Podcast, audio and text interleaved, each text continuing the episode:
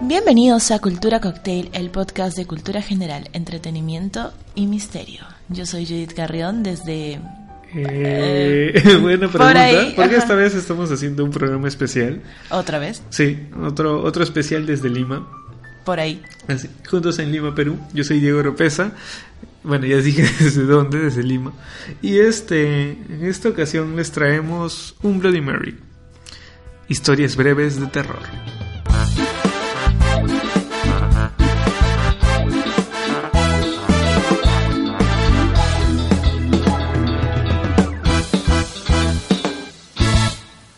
Bueno, mientras todo el mundo está ahorita con diciembre, Navidad, comiendo, cantando villancicos y haciendo la de los torisianitos hacen kush, kush, kush, kush, nosotros queremos traerles algo diferente.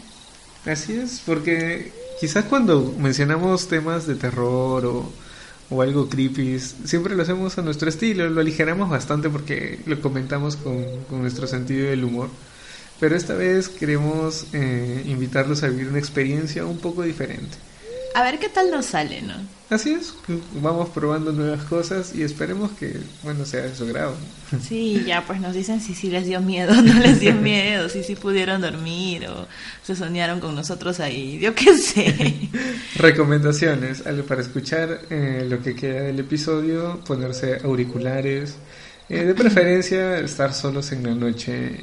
Agarra tu mantita, ponte cómodo y, Y prepárate. Y vamos para allá, ¿no? Vamos. La primera historia de terror que tenemos se titula El diario. Esta historia de terror comienza así. Era el primer día de Belén en la biblioteca del Estado. Le enviaron desde el colegio para conseguir algunos créditos extra, por lo que ni ella ni el bibliotecario estaban preparados ni dispuestos para trabajar juntos. El hombre, que trabajaba ahí desde hace 30 años, trató de mantenerla lo más lejos posible, así que le dio el área de libros comunes, prohibiéndole entrar a las demás. Pero la joven no tenía intenciones de obedecer a un viejo mal encarado. Todas las cosas que él le decía, ella las tomaba como un reto. Empezó a tomar libros de las secciones prohibidas. Se los llevaba a casa, veía unas cuantas páginas y los aventaba a un rincón por aburridos. No entendía por qué el bibliotecario los cuidaba tanto. Uno de tantos libros que tomó sin permiso resultó algo distinto a los demás. Estaba cubierto en piel, como muchos otros, pero era tan tersa, delgada y tan suave que invitaba a acariciarla más de una vez. No tenía algún título, editorial o ilustración en la portada. En realidad no tenía nada, ninguna marca que dañara aquella bella piel. Entonces lo más lógico para conocer su contenido era abrirlo. Cuando la chica lo hizo, una ligera brisa alcanzó a enfriar sus pies y después le siguió el cuerpo, al ver que en realidad tenía en las manos un diario en donde se relataban hechos macabros acontecidos en la vida de una persona desconocida. Las cosas que se narraban ahí rebasaban por mucho las peores películas que había visto en su vida. Tenía el miedo clavado en la espina, pero aún así algo la motivaba a seguir leyendo sin parar. En tan solo una decena de páginas, su mente estaba hecha trizas, pues en cada una de ellas se narraba un terrible asesinato, y aún restaban cientos de ellas. No tenía tiempo de leerlas todas, así que saltó a las últimas, las cuales resultaban por mucho peores que las primeras, como si la maldad del dueño del diario hubiese crecido con la práctica. Al día siguiente llegó con el bibliotecario, le entregó el diario en sus manos, confesó haberlo desobedecido y pedía disculpas por ello. El hombre lo tomó con una sonrisa y simplemente dijo a la chica No te preocupes. Con esa actitud, lo único que has logrado es que hable de ti en mi diario. Si quieres saber lo que fue de esa chica, simplemente busca el diario del bibliotecario. Tiene una página completa dedicada a ella, la 327 para ser exacto. La siguiente historia de terror se llama La maldición de la Ruta 9. Bienvenidos a esta historia narrada en primera persona por su protagonista Carlos, un conductor de camiones. En Argentina, allá por 1976, en la época del golpe militar, yo trabajaba para una empresa transportadora que mayormente realizaba viajes a Santiago del Estero y a la provincia de Santa Fe. En una oportunidad, manejando por la Ruta 9, pasando la localidad de Loreto en dirección a Santa Fe, tuve una experiencia que cambió mi vida para siempre. Atravesar aquella ruta para esa época era realmente una odisea, una ruta muy oscura y con poco mantenimiento. Llegando al límite de la provincia, veo un jeep militar que me detiene para un control. Esto era algo muy común y estábamos en un gobierno de facto. Pero unos pocos kilómetros más adelante, luego de superar el control, se largó una lluvia torrencial. Así que me vi forzado primero a disminuir la velocidad, poner las luces balizas hasta encontrar un lugar en la banquina para poder estacionar mi camión. La caída del agua era tan intensa que prácticamente la visibilidad era nula. Luego de unos metros comienzo a ver en la banquina que algo se ensancha y decido estacionar. Apago las luces del camión y no se veía nada, no sé, solo se escuchaba la lluvia y unos pocos metros más adelante veo un árbol muy grande. El viento era tan fuerte que pensé que por poco se rompían las ramas del árbol. Luego de transcurrida una hora, la tormenta había cesado. Seguía lloviendo, pero se veía un poco más. Algo de pronto me llamó la atención. Vi como una rama muy grande de ese árbol se comenzó a mover de una forma muy rara. Hice un esfuerzo para fijar la mirada ahí y pude apreciar que en la punta de esa rama había una tela de color negro que se ondeaba por el viento. Me pareció extraño no haberme percatado anteriormente. No sé por qué, prendí las luces altas y allí vi una mujer de cunclillas sobre la rama del árbol. La tela que flameaba era parte de sus vestiduras, y ésta levantó su rostro, saltó del árbol y comenzó a caminar hacia mí. En mi desesperación decidí colocarle los seguros a la puerta. Pude ver aterrado un rostro demacrado, pálido, con dos cuencas oscuras en las órbitas de los ojos y la piel pegada a los huesos. Arranqué el camión lo más rápido que pude. Salí de ahí. Quería aumentar la velocidad, pero la tormenta me impedía hacerlo. Después de unos 20 minutos de manejar, una voz proveniente de la cabina de atrás, la que se usa para descansar en viajes largos, me llamó por mi nombre. Carlos. Imaginen el terror que sentí, una ruta desolada con nadie a quien recurrir. Lo más espantoso es que por el espejo retrovisor podía ver que en la cabina la cabeza de esta mujer mirándome y riéndose. Jamás en mi vida sentí tanto miedo. Sin darme cuenta comencé a acelerar el camión a fondo hasta que en un momento una mano me tomó el hombro y comenzó a forcejear con ella. Perdí el control del camión y terminé volcando. Me salvé por tener el cinturón de seguridad. Atrapada en la cabina del camión, veía cómo aquella mujer asomaba su rostro por la ventanilla del acompañante. Un rostro inexpresivo que me miraba como si fuera la propia muerte, que venía a reclamarme. Solo rezaba un Padre Nuestro de la impotencia y cuando dije amén, la mujer desapareció repentinamente. Empiezo a escuchar sonidos, una sirena, una camioneta de la cual bajan dos hombres que empiezan a gritar, si hay alguien con vida que hable, por favor. Al cual con mucho esfuerzo por reincorporarme contesté, acá, acá. Me socorrieron, me preguntaron qué había pasado. En primer momento no quise decir nada sobre esta aparición, por miedo de que me creyeran loco. Uno de los hombres se quedó conmigo, mientras que el otro fue hacia el control militar en busca de ayuda. Como a la hora y media regresa el camionero con cuatro militares, un sargento y tres soldados rasos. Después de practicarme primeros auxilios me preguntan qué pasó. Les cuento con mucho detalle y uno de los soldados me cuenta que una hora antes había pasado por el control una pareja que volvía de Santa Fe. Se detuvo y explicó cómo una mujer se cruzó en la ruta poniéndose en el medio de la carretera. Pudieron esquivarla por poco, pero el auto extrañamente empezó a fallar y se les quedó. Los siete reunidos, yo, los dos camioneros y los cuatro militares, como a 30 metros de donde estábamos, escuchamos de pronto un grito espeluznante de una mujer. Al apuntar con los reflectores, vimos a una mujer parada en el medio de la ruta, la cual se encorvó y comenzó a caminar hacia los matorrales desapareciendo allí. Todos nos quedamos sin habla, impactados por esta situación paranormal. Desde ese día nunca más quise volver a manejar de noche sola. Dicen que la ruta 9, está maldita. Creer o no, es la ruta que más vida se llevó en Argentina.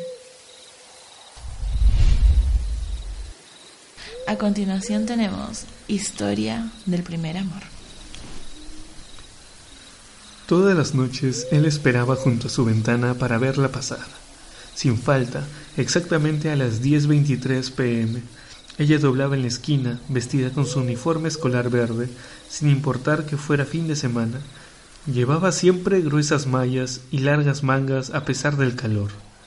Apenas podía verse una parte de su rostro entre Apenas podía verse una parte de su rostro entre aquella larga y oscura cabellera que caía hasta la cintura. Para él todo transcurría en cámara lenta. Tenía solo unos segundos para admirarla antes de que ella se perdiera nuevamente en la siguiente esquina. Aquellos cabellos más oscuros que la noche se tornaban luminosos y plateados al reflejar la luz de la luna, y se mecían aparentando vida propia con el más leve viento. Era en esos momentos que podía apreciar su blanco y terso rostro que la mayoría del tiempo estaba escondido. Sus pasos eran tan ligeros que ni siquiera se escuchaba el chocar de los pies contra el suelo. El chico estaba totalmente enamorado, aunque no supiera ni su nombre, pero se había decidido a cambiar las cosas, así que salió por su ventana para ir tras ella, preguntarle su nombre, acompañarla a casa, pedir su teléfono, cualquier cosa que lo acercara más a ella. Cuando él dobló la esquina, ella ya estaba en medio del parque, donde la molestaba un grupo de vagos mientras ella seguía caminando tímidamente. Al llegar a la zona más oscura y boscosa, la jovencita se quitó el cabello del rostro, dejando ver una enorme sonrisa que embrujó al joven, el cual permaneció inmóvil, viendo cómo ella hundía sus largos y afilados colmillos en cada uno de los hombres los levantaba por los aires como si fuesen simples hojas de papel, desgarrándoles la piel para disfrutar de su sangre. La enorme cabellera servía para cubrir un par de pequeñas y negras alas que se agitaban velozmente al ritmo de cada una de sus mordidas. Viéndole en todo su esplendor, el joven no pudo hacer otra cosa que enamorarse aún más de ella. El color de la sangre en sus labios solo la invitaba a besarla el revolotear de sus alas solo le anunciaba que debía abrazarla con fuerza antes de que ella se fuera volando. Solo quería tenerla entre sus brazos, aunque para ella el chico no fuera más que un postre después de tan suculenta cena. La siguiente historia se llama La leyenda de las gemelas. Les preparó el almuerzo y salieron a la calle apresuradas, como cada día, Llevaba a sus hijas gemelas al colegio. Caminaban tarareando una canción y cogidas de la mano cuando el teléfono sonó desde el bolso.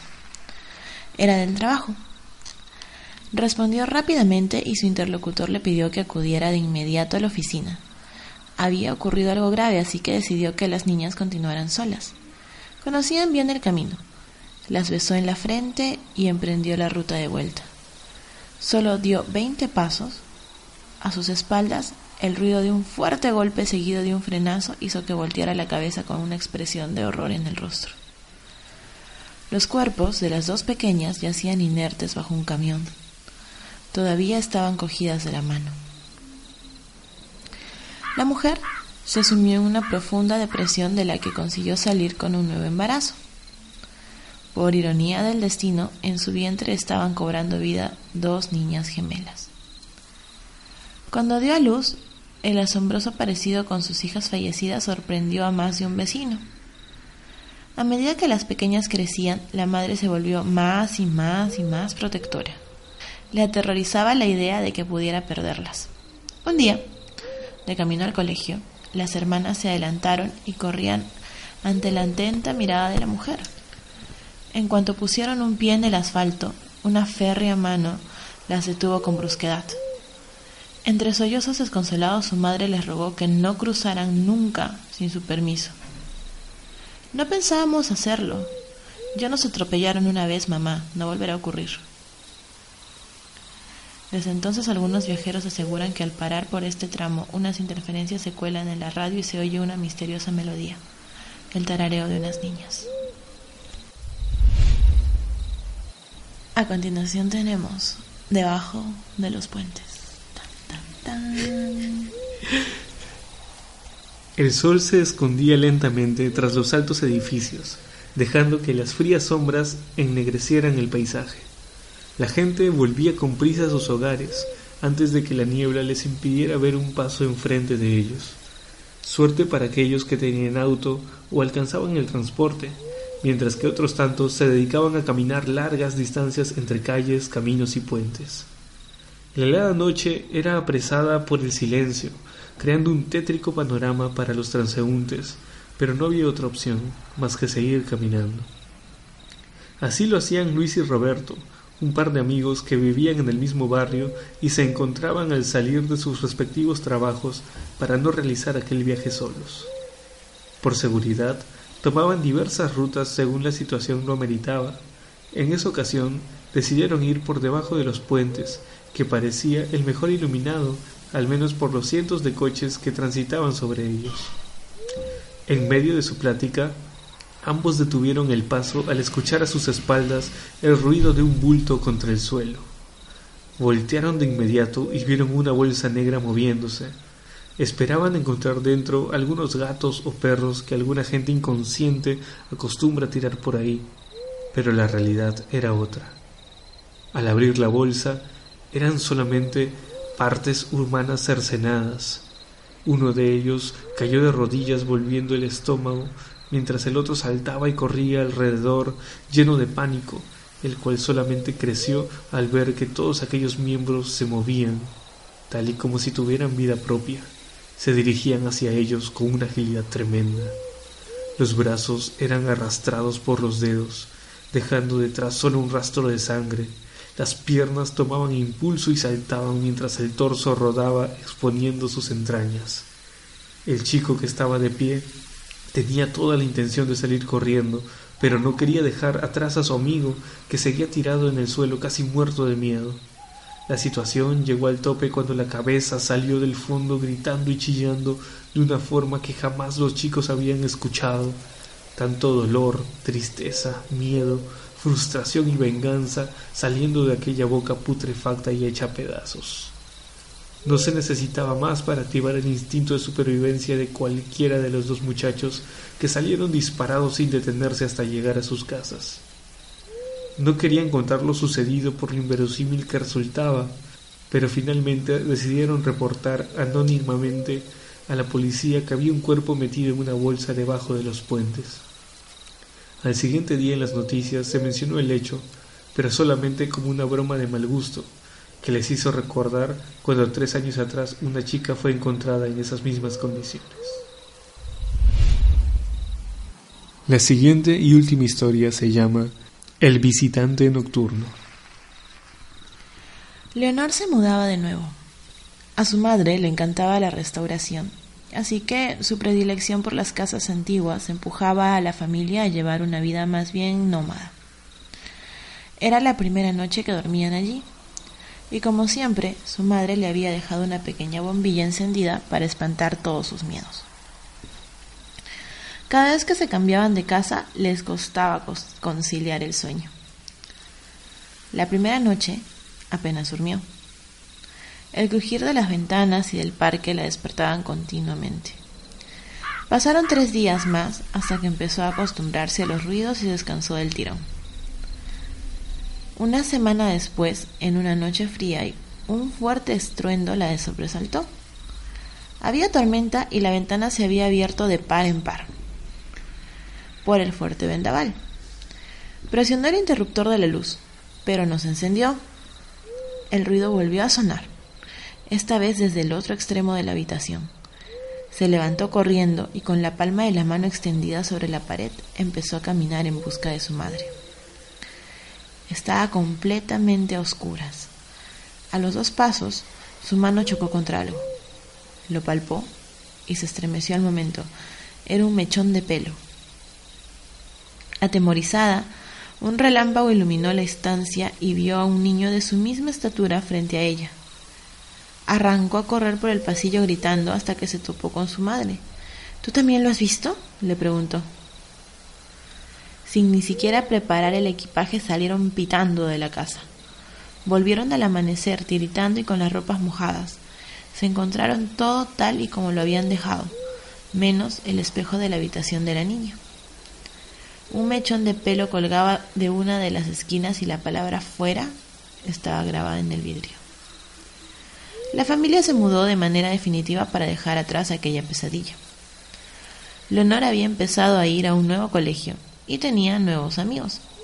Un día, la profesora de castellano les repartió unos periódicos antiguos para una actividad.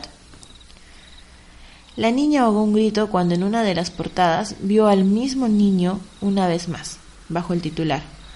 Aparece muerto un menor en extrañas circunstancias. Y hasta aquí el especial de terror pre-Navidad, de hecho. Feliz terrorífica Navidad. Así es. es un diciembre de terror en Cultura Cocktail. Eh, esperamos que este formato les haya agradado. Sí, para variar un poco, no, está mal.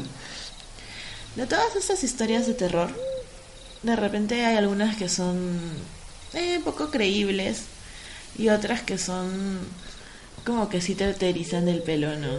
De, hecho hay algunas que son reales, pero no vamos a decir cuáles para que se pongan a pensar en cuál sí, cuál no. Cuál no.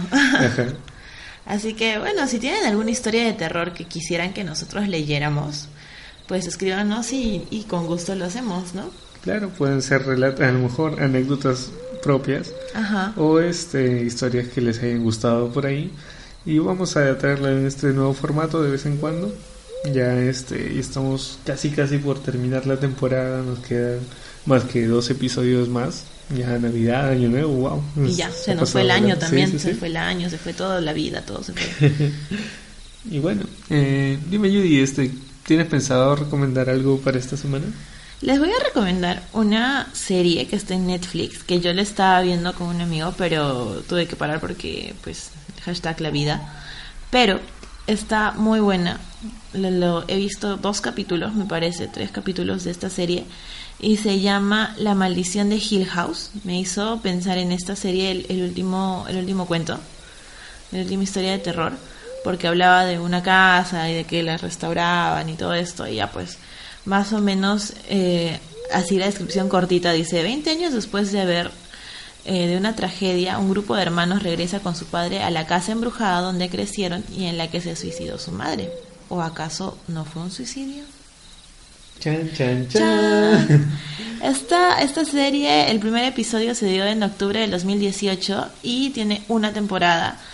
Y la verdad, a lo que yo le he visto, wow, estaba, de verdad, de verdad estaba muy bien. Yo recuerdo haber empezado a verla y estar como que, y estar de verdad, te juro, así que ya, ya, es, muy buena, es muy buena.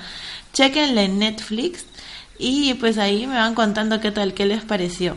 Así que ya, es La maldición de Hill House. El, el protagonista, creo que el primer protagonista es eh, Steven Crane, que es como un escritor. Y ahí van a estar, van a estar viéndola a ver. Entonces, si les, si les gustó, me cuentan. ¿Tú qué tienes para recomendar? Ah, yo les, bueno, esta vez voy a recomendar un videojuego que de hecho es un si, les ha gustado estar en este ambiente un poco de terror, de no querer dormir, eh, hay un videojuego que se llama Outlast. De hecho, tanto la primera parte como la segunda parte son, son muy buenos, aunque debo admitir que me ha costado mucho jugarlos porque sí te sumerges bastante en la historia y se vuelve bastante, bastante terrorífico hasta que ya recién empiezas a agarrarle un poco, eh, tiene suficiente estómago y pues pasarlo. Y ya que estamos esperando el, el Outlast 3, que ha salido hace poco información de este juego nuevo, y imagino que ahora para los Game Awards fácil eh, van a mencionar más información al respecto, pero de hecho esta saga Outlast ya es bastante eh, mítica dentro de, los juegos de terror, considerado incluso el juego más perturbador de todos por, por, mucha, por mucha crítica. Y ¡Hala! yo que lo he jugado puedo dar, dar fe de que sí lo ¿Sí es perturbador? Bastante, bastante. no. Sí me ha hecho este, sacarme los auriculares y, y apagar la computadora. ¿De Y, después, y seguir jugándolo de día. Porque sí. Y se probé la experiencia de jugarlo de noche, oscuras. Y es muy, muy, muy, muy fuerte eh, por momentos. Así que, ya saben, si quieren vivir esa experiencia, Outlast. Entonces ya tienen ahí, si son más de series como yo o si son más de videojuegos como Diego, pues, pues ahí tienen dos, dos opciones, ¿no? Así es. Y bueno, como siempre, ya saben que pueden escucharnos en todas las plataformas de podcast, desde el navegador mismo de Google, bu- buscando Cultura Cocktail Podcast, ya pueden escuchar directamente los episodios o desde aplicaciones como iBooks, eh, Apple Podcast, Google Podcast, etcétera. Y ya, así es, y no se olviden sobre todo también de seguirnos en nuestras redes sociales, estamos en Facebook e Instagram como Cultura Cocktail Podcast. Y pues ahí dejarnos, dejarnos lo que quieran que leamos, lo que quieran que hagamos. Díganos y nosotros encantados vamos a estarlos leyendo. Si quieren saludos también, pues, pues saludos también les mandamos. y ya, Claro, muchas gracias por escucharnos y acompañarnos una semana más. Esperamos un poco el feedback de ver qué les pareció. Y eso sería todo por hoy. Adiós. bye bye.